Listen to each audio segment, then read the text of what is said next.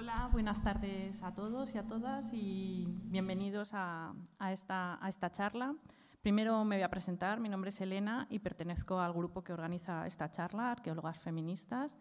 Eh, primero voy a hacer una pequeña presentación de nuestro grupo, de lo que hacemos, de quiénes somos, etcétera. Después voy a presentar a la conferenciante, a Patricia, y luego pues ya ella hablará de, de lo que ha venido a hablar, que supongo que es lo que queréis todos escuchar, no, no la turra que os voy a dar yo ahora. ¿no?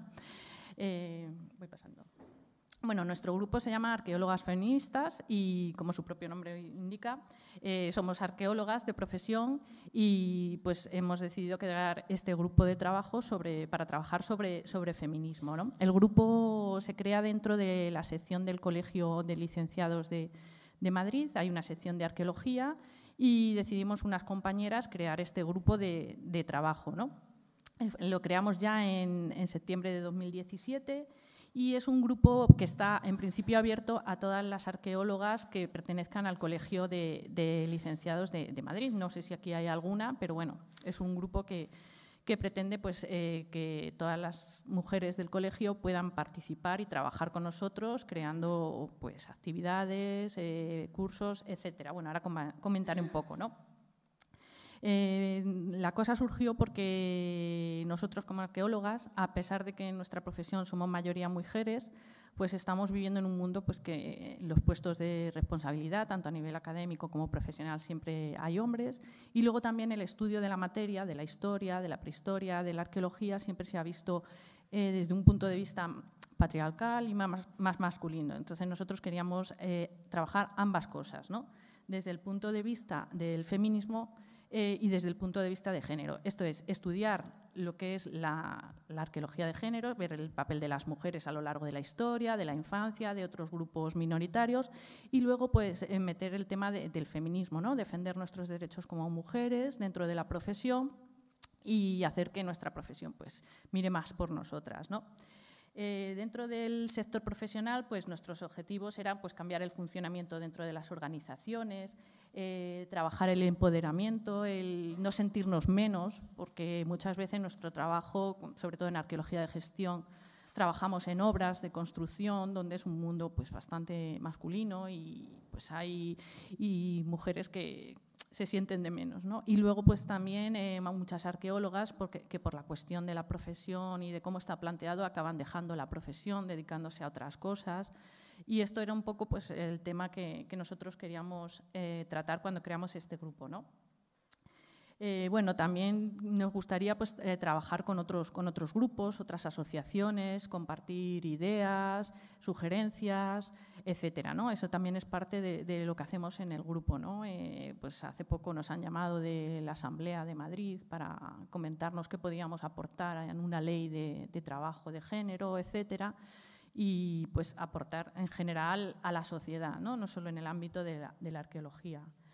Eh, luego, pues em, también pues esto, el, crear discursos feministas y femeninos dentro de, nuestra disciplina, como, como he comentado. ¿no? Eh, nosotros tenemos a nuestra colega Marga Sánchez Romero, que no sé si la conocéis, y es una de las, de las impulsoras de, de estas ideas. ¿no? Eh, luego, pues eh, tenemos unas, líneas básicas y unos objetivos que son los que veis aquí, que es un poco ya lo que he comentado así en general, ¿no? la representación femenina en los distintos foros sobre arqueología e historia también, eh, garantizar la paridad en los eventos, esto es muy común, ¿no? encontrarte en un congreso de arqueología que son todos señores, ¿no? pues es intentar cambiar estas cosas. ¿no? Eh, eh, promover la, formación eh, para, mujeres arqueólogas e historiadoras, fomentar las relaciones con otros grupos, como ya he comentado, y bueno, pues luego también aportar al conocimiento y a, lo que es la arqueología, la historia, tanto en, temas de investigación como de formación. Y bueno, esto es un poco básicamente así para que sepáis quiénes somos. ¿no? Luego pues, eh, os he traído también una serie de actividades que hemos ido desarrollando y que normalmente volvemos a repetir cada año, cada X tiempo. Que, por ejemplo, pues, eh, charlas como esta que, va a tener hoy lugar, algunos encuentros y reuniones en, el Colegio de Arqueólogos que está en la calle Fuencarral. Eh, hemos hecho barferencias, conferencias en un bar. Bueno, hoy estamos en una librería, también así de manera un poco informal, pero también hemos hecho charlas en, un bar. Eh, luego, por ejemplo, eh, otros años para el 11 de febrero, que es el ámbito en el que se encuentra esta charla, por el Día de la Mujer y la Niña en la Ciencia, hemos hecho mm, eh, maratones de, edición de, Wikipedia a través de, unas cuentas, acceso a la, página de Wikipedia e introducir entradas sobre mujeres historiadoras, mujeres arqueólogas, eh, etcétera, etcétera, ¿no? o incluso nuevos eh, yacimientos, hallazgos, investigaciones que tengan que ver con el ámbito del feminismo, del género, etcétera, etcétera. Con la pandemia pues las hemos empezado a hacer todos los años un poco online y este año pues lo íbamos a hacer presencial, pero decidimos que en vez de hacer esto, esto lo dejaríamos para otra fecha, este maratón de Wikipedia, y queríamos esta, esta charla con, con Patricia. ¿no? Pero bueno, si estáis interesados, pues en las redes sociales iremos anunciando todos estos eventos que solemos hacer. ¿no? Eh, luego también para las noches de los libros eh, o en las noches del museo hemos hecho lecturas feministas en, el Museo de San Isidro o también en, las manifestaciones del 8 de marzo hemos creado nuestro propio grupo para, participar con, con arqueólogas de distintas empresas de aquí de Madrid. Y bueno, pues mira, eh, también en Tabacalera hicimos una lectura donde participaba todo el que, el que quería, ¿no? Tú llegabas con tu lectura en referencia a la historia, a las mujeres, a lo que quisieras y, la ponías en común, ¿no? Eh, y bueno, hemos participado también en congresos como el Congreso de Arqueólogos Europeos, y bueno, pues lo que os he dicho antes, también hemos llevado a cabo algunas iniciativas, como en una charla que se presentó en el Museo Arqueológico, en el que hubo un congreso que solo participaron mujeres y lanzamos una iniciativa que tuvo bastante repercusión. Eh, perdón, que solo eran hombres, tuvimos una, una iniciativa que fue pues, eh, hacer un veto ¿no? a este tipo de, de, eventos donde solo aparecen eh, hombres. ¿no? Por ejemplo, otro, otro hecho que hicimos pues, eh, fue hacer una proposición de ley para que el jardín del Museo Arqueológico Nacional se le pusiera el nombre de la considerada primera arqueóloga eh, española, Encarnación Cabré. Y bueno, pues lo llevamos al, al, Congreso, votó el grupo de cultura y salió, salió adelante. ¿no? Y bueno, esto es un poco todo lo que nosotras eh, se, hacemos y queríamos darlo a conocer para que, bueno, si lo que es el grupo de trabajo en sí es para arqueólogas ¿no? Eh, colegiadas, pero todas las actividades, eventos, cursos, etcétera, están abiertos al público en general. ¿no? Entonces, si alguien está interesado, pues pueden seguirnos a través de nuestras redes sociales o ponerse contacto con nosotros en este, en este correo. ¿no? Y ya nada más, os dejo. Mm, era solo una presentación para que sepáis quién somos, de dónde venimos y qué es lo que hacemos. Y ahora pues eh, os voy a presentar a, la conferenciante que hemos decidido traer hoy para, para celebrar eh, este día ¿no? de la niña y la mujer en la ciencia, eh, que es el día 11 en realidad, ¿no? pero vamos, adelantado un par de días la, charla. Pues nuestra conferenciante de hoy es Patricia González Gutiérrez. Supongo que casi todos los que estáis aquí ya la, conoceréis o habréis oído hablar de ella. Es licenciada en Historia por la Universidad Complutense de Madrid, donde también se, se, doctoró con la tesis sobre el control de natalidad y el cuerpo femenino en Roma. Su tesis fue publicada posteriormente con el título El vientre controlado, anticoncepción y aborto en la sociedad romana. ¿no? También es autora de Soror, este libro que tenemos aquí, que tienen en la librería, por si lo queréis adquirir, Mujeres en Roma, en la editorial Despertaferro, y ha sido además asesora histórica de la serie El corazón del imperio, en Movistar, que va sobre estas mujeres en la sociedad romana. Ha realizado también dos másteres, uno de Historia de Ciencias de la Antigüedad por la Universidad Autónoma de Madrid y uno de Estudios de Género en la Universidad de Sevilla. Ha sido becaria de investigación en la Complutense, profesora de, de la UNED, además de clases en instituciones privadas como el Centro Elba, eh, bueno, y luego pues, también divulga en colegios, en instituciones privadas y públicas. Y bueno, en su carrera investigadora pues, eh, ha dado conferencias, ha publicado artículos eh, sobre la educación femenina en Roma, sobre la mujer en el mundo clásico, el tratamiento historiográfico de, los personajes femeninos y bueno, pues mm, yo creo que podríamos seguir hablando, pero ya os dejo con ella, que ha traído una, presentación muy interesante que se llama Una romana cogió un bisturí y que nos va a hablar sobre la mujer y la ciencia en Roma. ¿Se me oye bien? Sí. Uh, se me oye muy bien. Vale. Eh, primero de todo, daros las gracias porque habéis venido aquí voluntariamente un jueves por la tarde a oírme, que culpa vuestra, luego no os podéis quejar. Yo no engaño a nadie. Empezamos con, el tema porque luego si no esto se alarga y lo ideal sería que luego hubiera pues espacio a un poco de debate, preguntas, a que me tiréis tomates, todas estas cosas.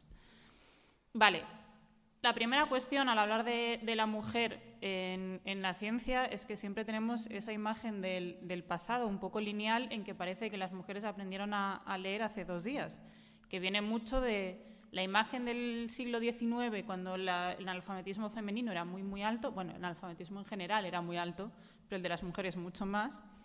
Y tenemos esa idea de que eso ha sido siempre hasta el siglo XX. En realidad en Roma, por lo menos en los ambientes urbanos, porque bueno, luego los ambientes rurales pues tenemos menos información.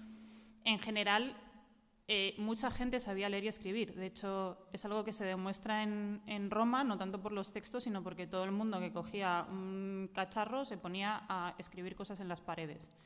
Eh, que Roma tiene, o sea, Roma y Pompeya tienen mucha puerta de baño con mensajes de todo tipo entonces tenemos gente que evidentemente no es la élite escribiendo, rollo desde anuncios de prostitutas hasta poemas y demás, un poco de, todo. Ahora, se conserva muy poco, entonces eso contribuye a esta imagen. ¿Por qué? Por varios factores. Uno es el de las oportunidades. Evidentemente había muchas menos mujeres que pudieran publicar, porque escribir podían escribir muchas, pero publicar es otra cosa. Es decir, conservamos cartas, pero libros publicados eh, había como menos oportunidades. Pero luego también está el tema de los prejuicios, que somos nosotros, desde nuestra óptica, que no hemos buscado. Y a veces, muchas veces, incluso cuando hemos buscado, no hemos visto, y no hemos visto porque no tenemos el ojo entrenado. Os he traído dos ejemplos. Uno es el de Trota, que es más conocido, es una médica medieval, y como escribió y publicó mucho, pues la gente dijo, bueno, pues entonces no es verdad, porque ¿cómo va a publicar mucho si es una mujer? Y todo. Joder, que a ver, que en la escuela de Salerno tenemos nombres de, mujeres. Entonces se ha discutido mucho si era una persona o no, simplemente por ser mujer. Que puede ser que no existiera, puede ser que la mitad de los libros se le hayan atribuido porque somos así y cuando hay un nombre famoso se lo atribuimos a todo. Pero son cosas que no se discuten con los autores masculinos. Pero con Trota sí, ha sido como la gran discusión medieval. Y un caso que es muy significativo, me hace mucha gracia, bueno, en realidad no, o sea, es estas cosas que te dan como entre ascopena y gracia, pues eso, que es el de Pandrosion. Pandrosion em, escribió sobre matemáticas y en realidad no conservamos su obra, sino que conservamos las referencias a ella en eh, la obra de un autor posterior, un señor que se llamaba Papo, eh, sí, se llamaba Papo, le voy a hacer? Y eh, este señor, que no podía evitar dar explicaciones, dice que los alumnos de Pandrosion pues, se habían equivocado en todo y da como las explicaciones de por qué se han equivocado.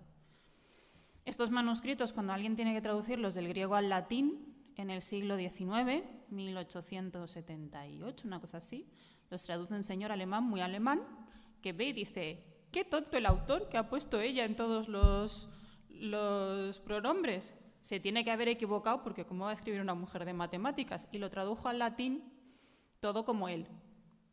Y como nadie se le ocurrió volver al, al, texto griego durante muchísimo tiempo, pues ahí quedó Pandrosion como un señor que escribía de matemáticas.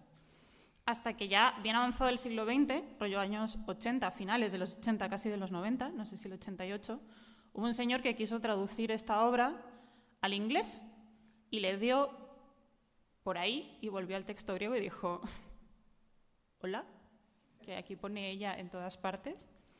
dice, a ver si no va a ser un error y de verdad va a ser una ella. Y es como, y a partir de ahí se ha debatido si era y tú dices, a ver, que el señor tonto no era, que si puso ella en todos los... Igual evidentemente si era una mujer que escribía de matemáticas. Entonces, alguien que se ha redescubierto hace muy poco como mujer, porque claro, es que los nombres griegos son un poco así. Entonces tú dices, Pandrosion, ¿qué es? ¿Hombre o mujer? Ah, pues no sabemos. Entonces, se ha descubierto a esta autora porque a alguien se le ocurrió volver al texto griego, que si el señor inglés muy inglés le hubiera dado por seguir con el texto latino, ahí seguía como el señor Pandrosion. Así que en esto se cumple una máxima bastante universal sobre cuando las mujeres escriben, que es como, no existe, Mira, tienes todas estas pruebas de que existe. Vale, pero entonces en realidad era un hombre con seudónimo de mujer. Eh, no. Bueno, pero entonces en realidad lo escribió otra persona y es como, mira, basta, ya está.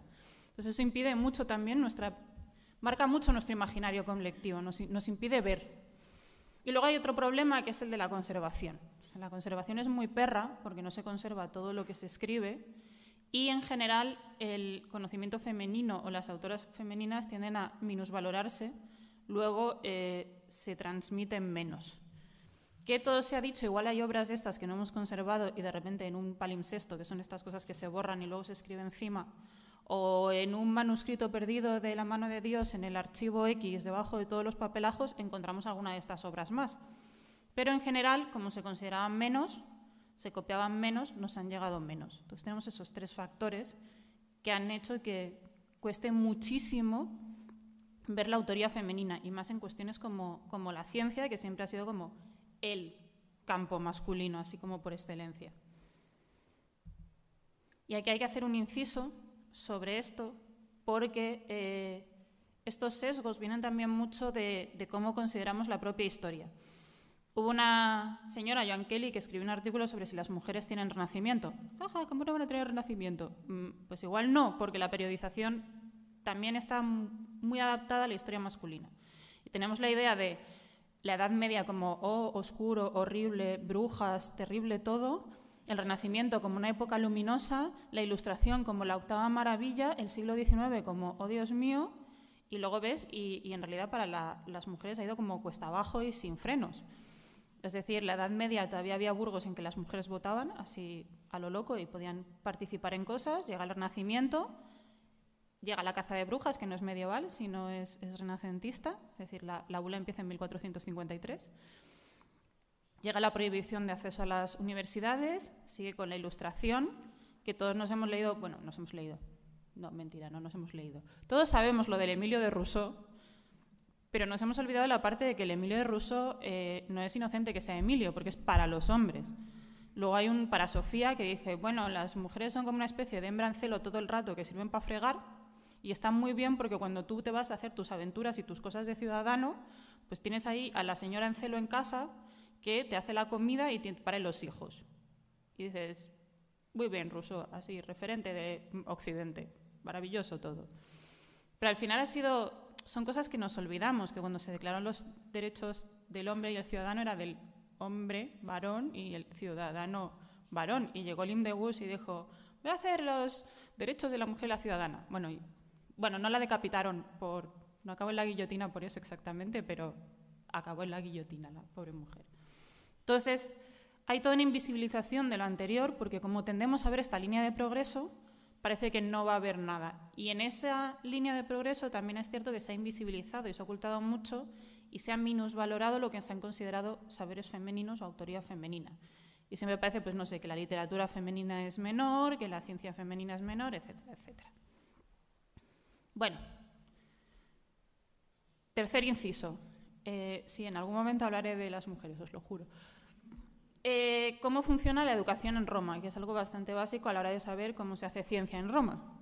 La, educación nunca fue reglada en nuestro sentido de que hay una ley de educación, tú vas al colegio, pasas por unas etapas y no haces, uy, pues voy a hacer bachillerato y luego secundaria. En Roma es un poco aleatorio, pero sí que hay una cierta idea de lo que debería ser el, el progreso educativo. Está el ludus, que es como si fuera la primaria, que es a donde va todo el mundo. Y todo el mundo es, había escuelas casi públicas, por supuesto a los maestros se les pagaba poco, como en el siglo XIX, y, allí se aprende a leer, tal. Los siguientes, que son más o menos reglados, que es ir a estudiar con un gramático, con un retor o como un filósofo, que sería como la secundaria, la universidad y el, doctorado. No hagáis un doctorado nunca, por favor. Em, se enfocan a los hombres. ¿Por qué? Porque se prohíba a las mujeres explícitamente ir, no, porque están enfocados a la vida pública, a ser abogado, a hablar en el foro, y si la mujer no va a hablar en el foro ni va a ser abogada, pues ¿para qué va a estudiar gramática? Luego esto se nos cae un poco porque existe toda una educación alternativa que son los pedagogos y sabemos que los pedagogos están educando a las mujeres. También es cierto que depende muchas veces más que de la familia, más que de los padres, del marido, porque claro, muchas de estas chavalinas se casaban con 12, 13, 14 años, entonces ya la educación que fuera un poco superior dependía si el marido era majete o no, más que de si los padres eran majetes o no. Es decir, el pedagogo igual te estaba educando al hijo y a la mujer a la, a la vez. Pero sabemos que además, de hecho, están educadas, no solo porque tengamos poetas y demás, que esto siempre era un arma de doble filo, porque es como eh, las cultas latiniparlas de Quevedo, es decir, el límite entre ser una maravillosa puela docta que escribe poesía y, oh Dios mío, cómo te alabo, y mm, tu gorriencillo, beso yo los pies de su señoría, es que le caigas bien al poeta que escribe sobre ti, porque si no eres pues la resabidilla que se dedica a discutir sobre gramática y me lleva a la contraria. Entonces, como solo tenemos la voz del poeta y los poetas tendían a ser en Roma bastante egocéntricos los que hemos conservado, pues era una, arma bastante de, doble filo. Pero tenemos una cuestión que nos hace plantearnos todo este esquema mental muy bien definido, que es que luego cuando bajamos al barro de la epigrafía, que es lo que siempre nos desmonta todo, no solo encontramos maestras, tenemos una en, España, Aquilia Martia, se conserva un, altar a Venus, algo. Bueno, le dedicó un altar a una deidad y tiene su nombre y pone que es magistra. Tenemos otra por ahí que es esa tal urbana, pero tenemos, por ejemplo, una gramática, que es esta Volusia Tertulina, que es de Cesarea. Eh, hay veces que se refieren a la mujer de con, por ejemplo, tenemos una dumbira y evidentemente no es una señora que estuviera ejerciendo una magistratura, pero en este caso sí parece que es una gramática que está enseñando gramática.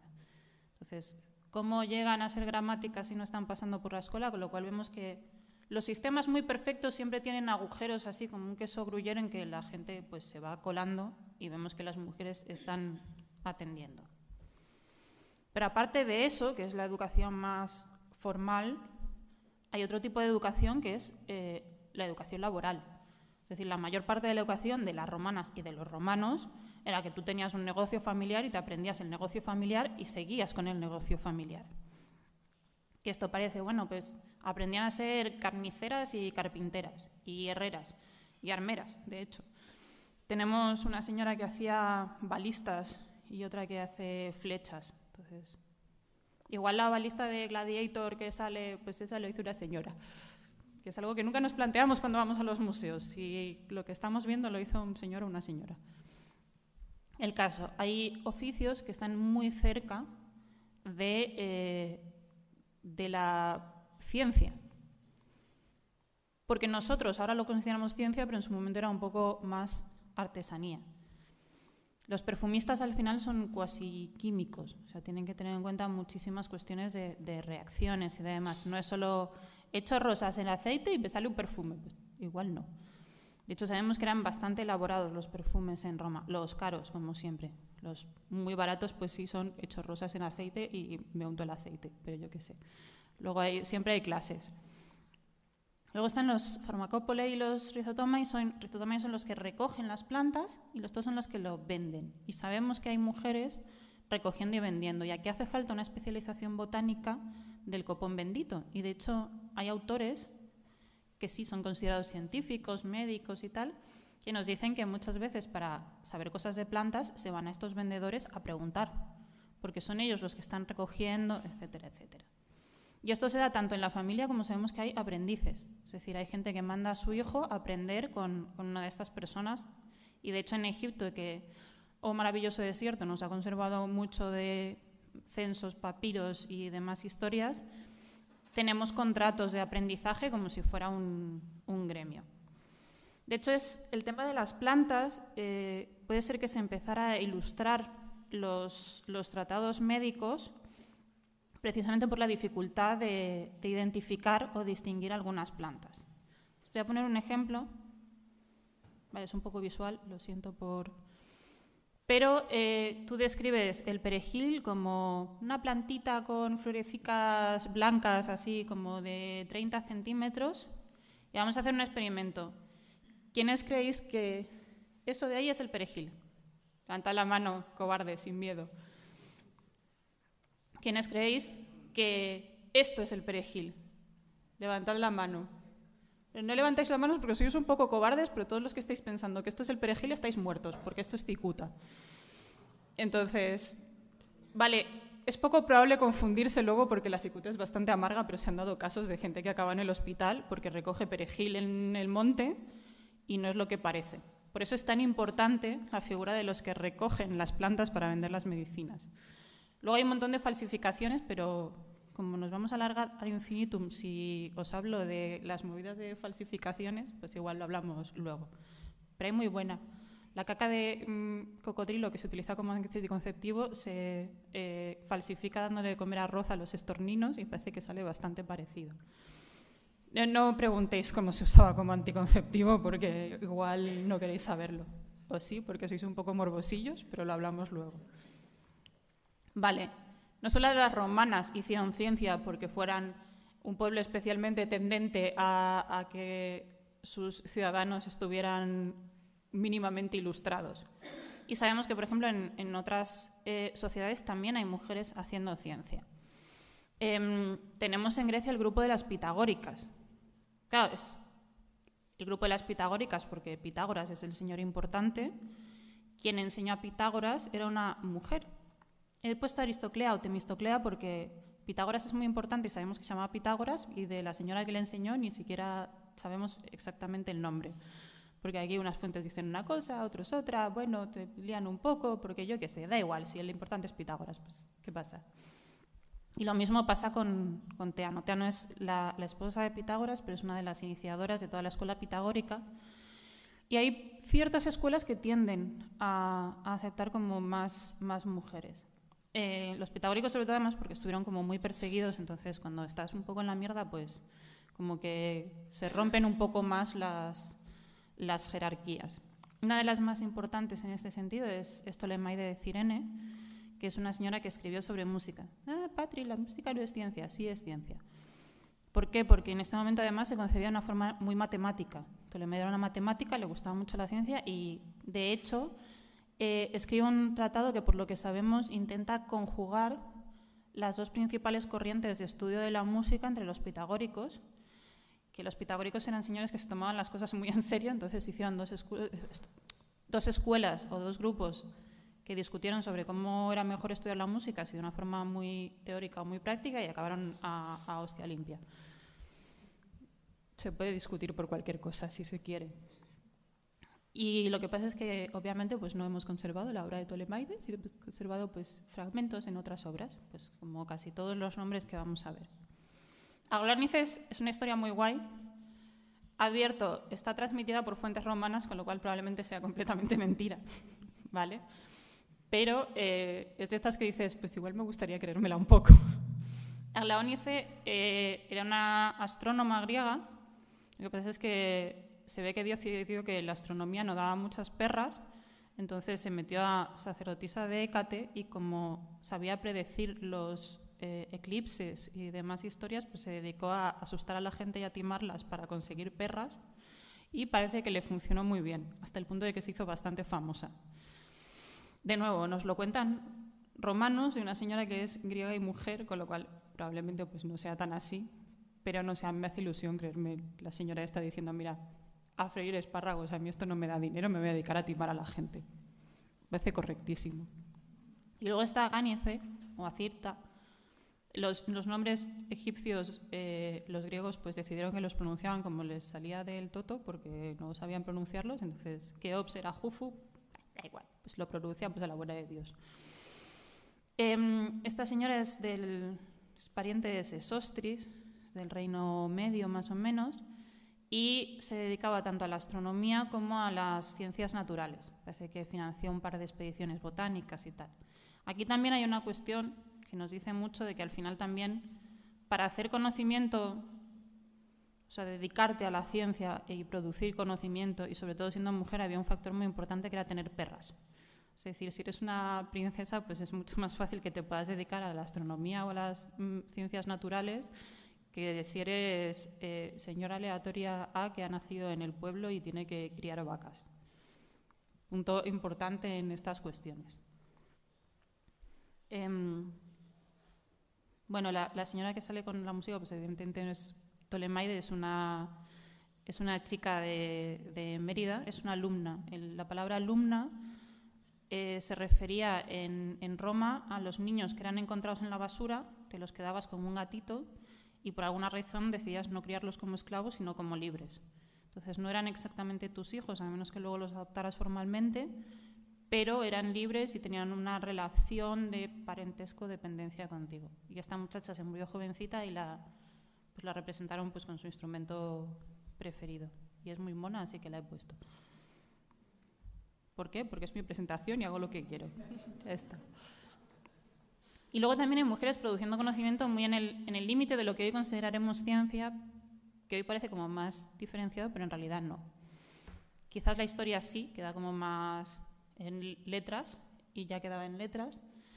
Em, Agripina escribió unas memorias y por alguna razón alguien decidió que el pesado de Tácito era mucho más eh, decente para conservarlo que las memorias en primera persona de Agripina y, y, todos querríamos encontrar esas memorias. O sea, mataría bebés por conservar esas memorias, pero no los vuestros, no os preocupéis. Con Agripina además es muy curioso, os pongo el libro de Southon porque ha habido toda una labor de recuperación, porque siempre ha quedado como la mala de la historia y luego de repente lees las fuentes con un poco de ojo crítico y igual no era tan la mala de la historia. Lo que pasa es que yo, Claudia, he hecho mucho daño y Suetonio y Tácito también. Entonces tenemos ahí como... Tendemos a, pasar por encima de los relatos como si fueran novelas y todo fuera cierto porque está ahí negro sobre blanco y igual tenemos que pararnos un segundito. Pero luego en, la filosofía, sí que la filosofía en el mundo clásico no es Schopenhauer o, Nietzsche, sino que está mucho más cercano a, las ciencias naturales. O sea, Aristóteles era un filósofo y todos los consideramos un filósofo y se dedicaba a, no sé, diseccionar bichos y hablar de anatomía. Entonces, la filosofía era siempre un, un punto muy intermedio. De hecho, muchas de estas científicas van a estar asociadas a escuelas filosóficas. Es que Prigenia ya, ya hablaremos porque es, es, importante. Y luego está la alquimia, que la alquimia es, al final era una forma de química, porque ahora lo vemos como muy mitológico todo y muy maravilloso de convertir las cosas en oro y darle a la ciencia 200 años y a lo mejor lo consigue. Pero en su momento había cosas de, estudiar los fluidos, los gases, las, cuestiones. De hecho, se cree que inventó una especie de protoalambique y el baño María se llama baño María por, por esta María la judía que probablemente no lo inventara ella, pero pues bueno, como tendemos a estas cosas. Y luego hay un, problema, Hipatia sí nos suena a todo el mundo, es como la científica, y lo voy a usar para ver cómo en realidad es una mierda muy gorda eh, el título de la científica. Hay menores tapados los oídos. Soy un poco mal hablada en estas cosas. ¿Por qué? Uno es por el, por el efecto Mateo y el efecto Matilda. El efecto Mateo es que todo descubrimiento, invento, etcétera, etcétera, tenderá a ser atribuido al eh, señor importante más cercano. Da igual lo que sea. Es decir, lo puede haber hecho cualquiera que en el imaginario colectivo va a quedar, es como, no sé, Mm, Edison o Tesla. Seguro que en nuestro imaginario le hemos atribuido muchas más cosas de las que realmente hicieron. Y Rositer, una, una investigadora de la ciencia, dijo, bueno, es que esto se complementa con el efecto Matilda, que es que todo invento será atribuido siempre a un señor. Y lo ejemplificaba como, no, no sé, oímos Kevlar, limpia parabrisas, intermitentes, eh, jeringuillas de uso individual. Y siempre pensamos que el inventor es un señor muy importante y en realidad son señoras. ¿Por qué? Porque nuestro imaginario colectivo tiende a hacerlo. Con Hipatia pasa un poco esto, al final como que todo se concentra en que lo hizo Hipatia. Eh, la película de Amenábar salía como si hubiera sido, hubiera descubierto hasta, no sé, los, los inventos del siglo XX. Siempre tenemos una imagen muy mitificada de Hipatia que lo que hace es restarle realidad, porque se queda como mito mucho más que como el representante de la mujer en, en la ciencia. Y luego está el, la primera mujer, el primer no sé qué. Esto es un poco como cuando decimos la Pompeya de tal, que es como, eh, ¿por qué? Porque siempre tendemos a... Y entonces nos olvidamos de todas estas mujeres y todas estas mm, eh, científicas que han estado produciendo conocimiento antes, porque al ser la más conocida queda como la primera y ya está, no hay nada antes, lo cual es problemático. De hecho, esta Asclepigenia, que fue la, directora de la escuela neoplatónica, es hija de Plutarco, pero Plutarco no el escritor, sino Plutarco el filósofo. Tenemos un problema con los nombres romanos, que todos se llaman igual. Entonces, es jodido para estudiar. Y, probablemente diera clases a Hipatia, que también perteneció a esta escuela neoplatónica. Entonces, vemos que tenemos gente más importante en su momento de lo que luego fue Hipatia, pero que se han quedado borradas por la figura luminosa, brillante y cegadora de, Hipatia. Con lo cual hay que tener cuidado con, con estos iconos porque muchas veces nos borran otras cosas. Y os voy a poner para terminar, digo para terminar, pero en realidad quedan como varias diapositivas más, no os emocionéis, todavía no terminamos, no os vais a librar de mí tan fácilmente, que es el caso de las médicas, que quizás son las científicas romanas más estudiadas y más conocidas. Y tenemos muchas, porque siempre que hablamos de las primeras médicas, parece que estamos hablando de las señoras que en el siglo XIX accedieron a la universidad. Pues no, en Roma había médicas. Pero como no os he hablado de ellas y parece que se ha pasado por encima, pues parece que no existe. Luego hay otra cuestión que hay un desprecio a, las comadronas, que está muy implícito en cuando se habla de, médicas, que parece que, quedaban fuera, que sabemos que hay comadronas, aunque no sepamos que hay, pero quedan como, no sé, señora ignorante que solo saca bebés. Pues, pues no. Y os voy a poner un ejemplo concreto, que es Julia Saturnina, que esta es una, un epígrafe funerario que está en Mérida, que por supuesto han puesto eh, la parte del bebé para, para afuera y la otra está mirando a la pared, porque claro, ¿quién se va a fijar en las inscripciones? Nadie piensa en los pobres historiadores que nos interesan de verdad lo que ponen los epígrafes funerarios. Y, pone que es una médica óptima. Entonces, eh, hubo un, un, autor que decidió que no podía ser médica, pues como Pandrosio no podía ser matemática, y que ahí ponía madre. Es como, vale que está muy borroso, pero también es porque la foto es muy mala, que la he tenido que coger de internet porque está cara a la pared. Eh, pero pone claramente médica. Pero ¿cómo iba a ser médica? Y luego sacaron un, artículo que no es de los años 80, ¿eh? que es de hace unos añitos, que igual algunos más de los que recuerdo porque sigo pensando que el 2000 fue el año pasado, pero, pero vamos, que es de los, dos, los 2000, 2008, una cosa así. De Rafael Sabio, Aquí se dice el pecado y se dice el pecador. Os, jodéis. Dice, el tabú del sexo obligó a que en cuestiones ginecológicas y de asistencia a parto interviniesen mujeres en vez de lugar de hombres. Y es una verdadera antecesora de las matronas actuales. No, a ver, que están las comadronas. ya existía la profesión y había comadronas. Y esta es una médica, tenemos palabras distintas. Entonces, que tú no te creas que pueda haber médicas no quita que ponga médica. Entonces, no sé, igual vamos a creernos al Señor que le dedicó una lápida a su mujer y dijo que era médica, ¿no? Sabría él que, a qué profesión se dedicaba a su mujer, que es, una cosa loquísima, pero... En esta asociación sí que hay una cierta asociación entre la ginecología, las comadronas y las, y las médicas. Hay muchas médicas que se dedican a la ginecología pero que no es una cuestión de que sea una diferencia, que hay médicas que son médicas y se dedican a, a, ginecología y obstetricia, igual que hay médicos varones que hablan, o sea, hay, como un montón de tratados hipocráticos que se dedican a la ginecología y no hemos dicho que sean eh, matronos por, por eso. Em, retomando el tema, he de decir que la otra que pasó, el conferenciante no paró y siguió hablando, y llevaba mucho tiempo hablando, pero bueno, no pasa nada. Ya os contaré la anécdota en otro momento. Todo el tema de la ginecología, la obstetricia, la policultura, fue una ciencia muy desarrollada tanto en Grecia como en Roma. O sea, como una cuarta parte de los de los partos acababan en, muerte, como pasa cuando no hay atención médica de la madre, del bebé o de, o de ambos. Entonces, desarrollaron mucho el tema y de hecho no, no solo es una cuestión de abortos tipo me tomo una planta y aborto, sino que hay cirugías muy complicadas en caso de, desarrollo tardío de, abortos tardíos. Em, os he traído material quirúrgico que se te empezaba en los abortos, pero como puede haber gente sensible, pues ya si en las preguntas alguien es tan así de preguntar, pues ya comento cómo se usa. Pero, por ejemplo, el espéculo es bastante reconocible, es decir, el material de hecho, los retractores también, es decir, los retractores son esas pincitas para mantener los músculos separados cuando se hace una incisión y son bastante parecidos a los actuales.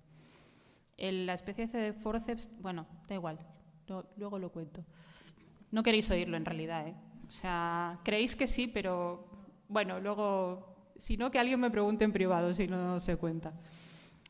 Y tenemos el caso de Metrodora.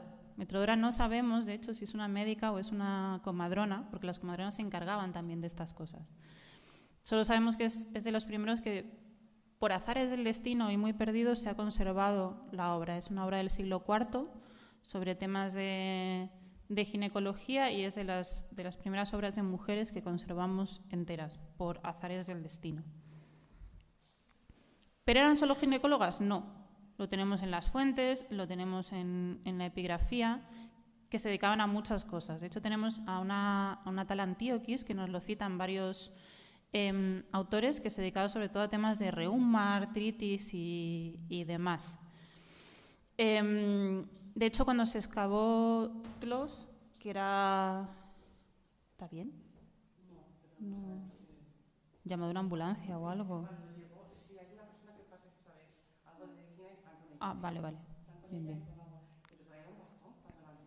No lo sé, pero. Ah, vale. Está guay. Vale, vale. Sí, que yo estas cosas. Vale. Ya no sé, no. Bueno, si está atendida tampoco. Ya, ya, ya. Bueno, seguimos con. Hola, gente del streaming. Estas cosas pasan a veces. Tenemos, por ejemplo, a Naevia Clara. Naevia Clara es esposa de un cirujano y ella es médica filóloga, es decir, ella es médica de, investigación. Y luego en la arqueología sí nos han salido a Juárez que están más relacionados con, oculistas o con medicina general. De hecho, en una de las casas atribuidas a médicos o con ajuar médico, o sea, con material médico en Pompeya, uno de los bisturís pone Esperata, que probablemente sea el nombre de la médica, que fue una médica y no un médico. Se ha puesto ahí parte del material de Pompeya. Además, es, es, una ciencia en que hay teoría y práctica, es decir, los médicos romanos no son solo médicos que ejerzan y ya, sino que hay toda una investigación médica y hay intercambio de obras y, la gente estudia. Y vemos que hay médicos varones estudiando obras de mujeres. Por ejemplo, los de esta Antioquis eh, lo tenemos porque, porque son, son obras de consulta. También se intercambiaban recetas, que en Egipto tenemos de, médicos que, se intercambian recetas. Es muy curioso porque las recetas, eh, igual que los herbarios acabaron ilustrando, las recetas se acabaron poniendo en verso. ¿Por qué? Porque les he dado cuenta que era muy fácil que se trastocaran los números. Y claro, cuando hablas de cosas de remedios como la cicuta, igual una diferencia de 10 veces más, 10 veces menos, pues es complicada para, no sé, las cosas de seguir vivo y esas cosas. Entonces ponían las recetas en verso en vez de con los números y si no te cuadraban la rima, sabías que había algo que fallaba para que no acabaras liándola pardísimo. Pero bueno, ¿qué hay? Esta, transmisión de conocimientos y esta investigación. Esta Navia Clara, que era médica filóloga, se dedicaba a los, a los textos. Y es una profesión además muy variada, es decir, tenemos desde Gente pues como esa ambata médica, por supuesto con ambata médica se ha discutido que médica igual es eh, parte del nombre, porque cómo va a ser médica esta señora que es ambata y es como, bueno, si pusiera Plinio médico me la juego a que no estáis discutiendo si es el cognomen o no es el cognomen. Hasta em, médicas muy ricas que están financiando edificios o que se están dedicando a ello pues porque les sale de las narices y no porque sea un oficio familiar. Tenemos, por ejemplo, Ausonio dice que, su tía Emilia Hilaria se dedicó a la medicina. También dice que, bueno, que siempre se comportaba como un muchacho, nunca quiso casarse, Entonces decía que bueno, que ella se dedicaba a la medicina y que la dejaran en paz. Y tú estás ahí de pillarlo, Ausonio, pero no pasa nada. Tú, tú sigue pensando en tus cosas. Pero sí que se había dedicado porque quería, porque le gustaba y ya está. Que no es que tuviera la necesidad de, trabajar. De hecho, es curioso que había médicos casi públicos que los contrataban los municipios y era para que hubiera una especie de sanidad pública en, en Roma.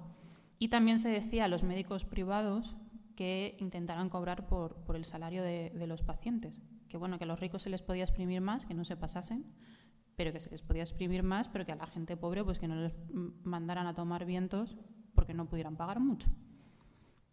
Luego se he puesto una cosa que es sobre nuestro propio imaginario colectivo, que es que cuando buscas imágenes, buscar imágenes cuando te dedicas a género para los PowerPoints, es como, ya me fotografié los, los museos enteros solo por no tener que buscar imágenes ajenas, porque es terrible. Fue peor cuando estaba trabajando en cosas de, de mujeres bárbaras, porque pones mujer bárbara en Google y bueno. O mujer gala o mujer germana, bueno, yo qué sé, en la mayoría te acababa saliendo porno muy pronto y en el resto... En Mujer Gala en realidad solo te salían vestidos de gala y era como... Tardé como dos minutos en darme cuenta de por qué. Igual que una vez que busqué un libro que habían sacado sobre vestimenta en el cristianismo primitivo y puse Christian Dress y tardé como tres minutos en saber por qué me salían cosas de Christian Dior, pero... O sea, estoy muy en mi mundo, en mi burbuja, sé que tiene sentido, pero bueno, luego es complicado estas cosas. Entonces, si tú pones médica romana en Google, te dice no, no, te has equivocado. No querrás decir medicina romana, no Google. Te juro que sé lo que estoy poniendo. Quiero poner médica romana. Por mucho que le des, te siguen saliendo cosas de médicos y de medicina romana, no de médicas. Tardas como seis o siete resultados en encontrar algo de médicas. Y es como terrible. Es como Pandrosion, pero en, en algoritmo de Google. Seguimos con lo mismo. No, romanas. ¿Qué estás diciendo? Tonta al bote. Ya te corrijo yo. Y es como, bueno, los algoritmos nos dicen mucho sobre nosotros mismos. Conclusiones. Estabais deseando que llegara. ¿eh? No me he extendido mucho, he sido buena. No hay nada peor que una conferencia a turras y eso lo sabemos todos. Eh, las mujeres en, en, Roma y en Grecia se mueven mucho entre la agencia y la discriminación. Es decir, sabemos que hay mujeres haciendo ciencia, pero sabemos que les costaba cuatro veces más que a, que a los romanos hacer esa ciencia, pero están. Porque aunque haya una discriminación, la gente, sobre todo si tiene panoja, eh, no se conforma con quedarse en casa y, y, responder siempre al rol de madre, esposa, eh, señora que lleva la casa y, vemos a estas mujeres saliéndose un poco de lo que sería el, nuestro imaginario colectivo sobre lo que eran las, las mujeres romanas. Eso sí, y hasta hace muy poco, literalmente, y en realidad hasta hoy en muchas cosas, las mujeres siempre han tenido que hacer el doble para recibir la mitad.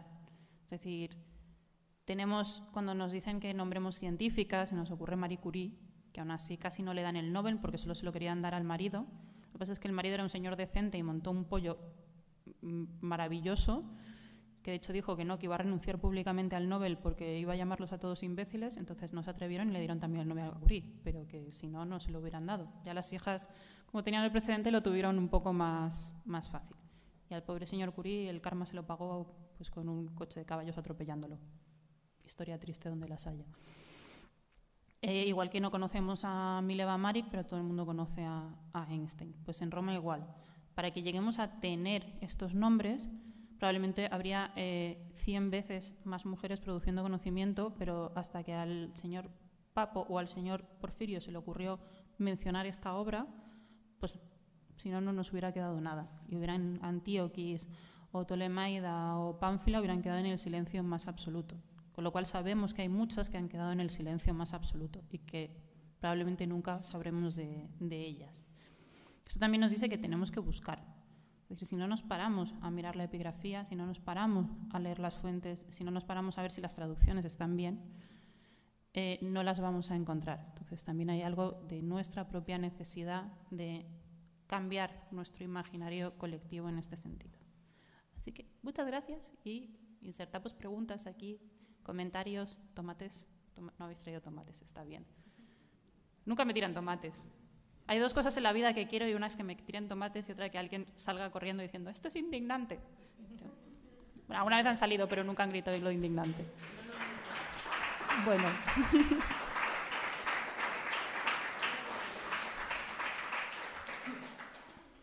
Así que, ¿hay preguntas por ahí? ¿No preguntas? Vas a preguntar por la operación, ¿verdad? vale. Vale. Hay menores en la sala.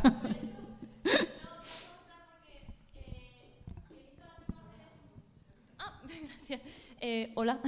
No, eh, es que estaba mirando las. Me llama la atención las imágenes de partos en las diapositivas y quería preguntar un poco por curiosidad, eh, porque he visto una en la que salía una señora tumbada, efectivamente, y luego he visto otra en la que estaba sentada, así que quería un poco preguntar si se sabía mm, los procedimientos para los partos, si hay algún registro o algo, porque me parece un tema bastante interesante sobre cómo afrontaban esta ciencia que a lo mejor no es tan conocida, sobre todo en textos antiguos. Sí, tenemos Em, en general, la posición normal para los partos más o menos normales es en silla, sentado. Y tenemos, de hecho, cuando son, por ejemplo, hay una tumba en hostia de una comadrona, sale con, la silla. Y cuando se nos, por ejemplo, eh,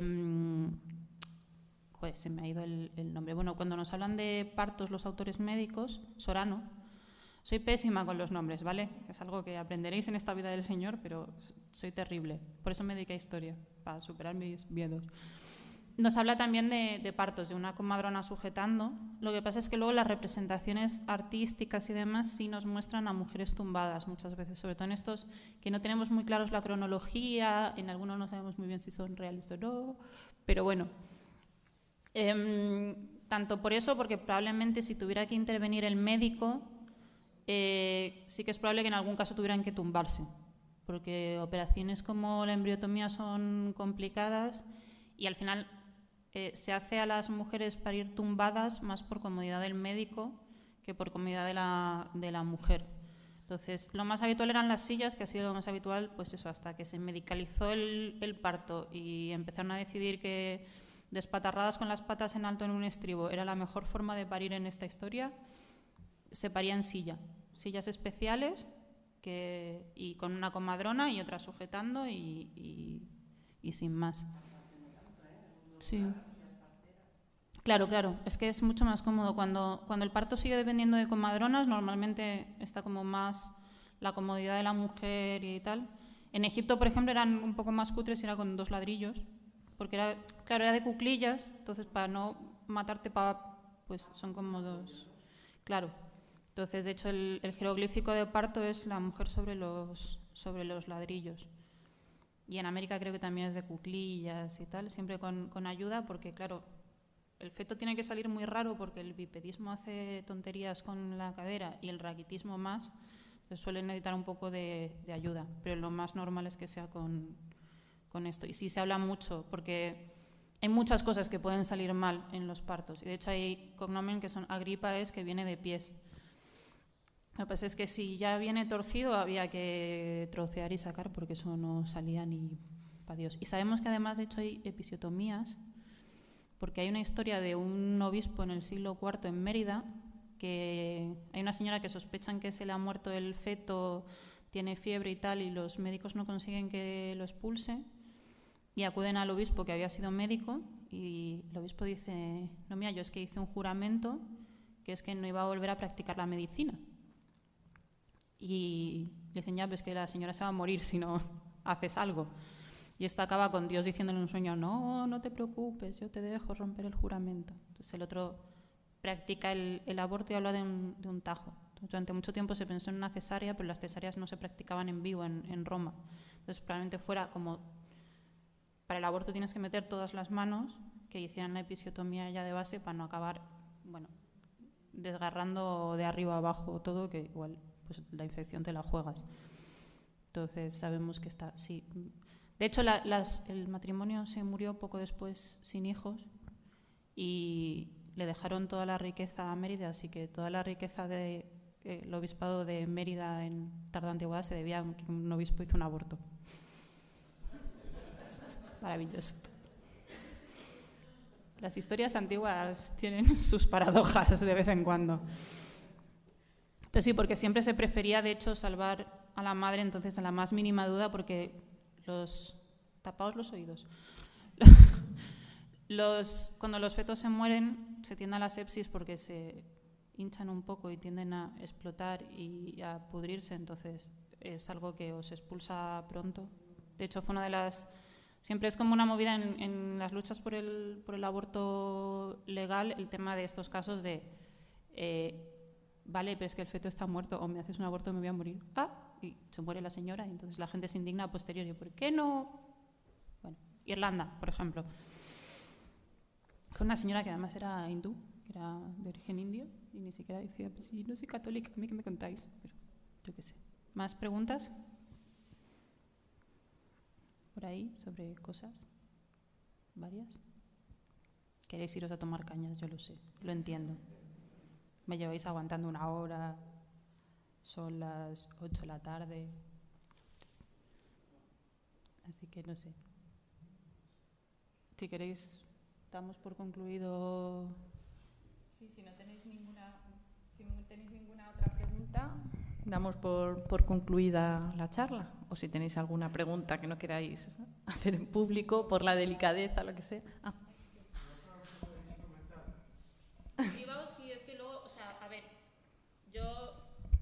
Reconozco que igual es luego un poco sensible el tema de los procedimientos a, de cómo se hacía, entonces no todo el mundo entonces, si queréis, ahora os acercáis un momento y os explico las cosas cuando sea en... Que, a ver, que es que tengo la experiencia de que un jefe de mesa en un congreso casi acaba vomitando, entonces cuando le vi abrazándose a la...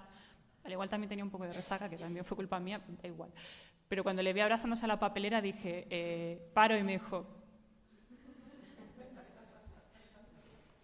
Y decidí que estas cosas luego mejoré privado, a menos que todo el mundo estuviera de acuerdo. Ahora en privado os cuento cómo se hace. Es muy gracioso. La gente no lo suele encontrar gracioso. Ni mis fotos de investigación, no sé por qué, pero cosas que me pasan. Así que si iréis, terminamos, no sé. Sí, con... Si no tenéis más preguntas. Os dejamos libres. Podéis volar pajarillos. Muchas gracias por venir.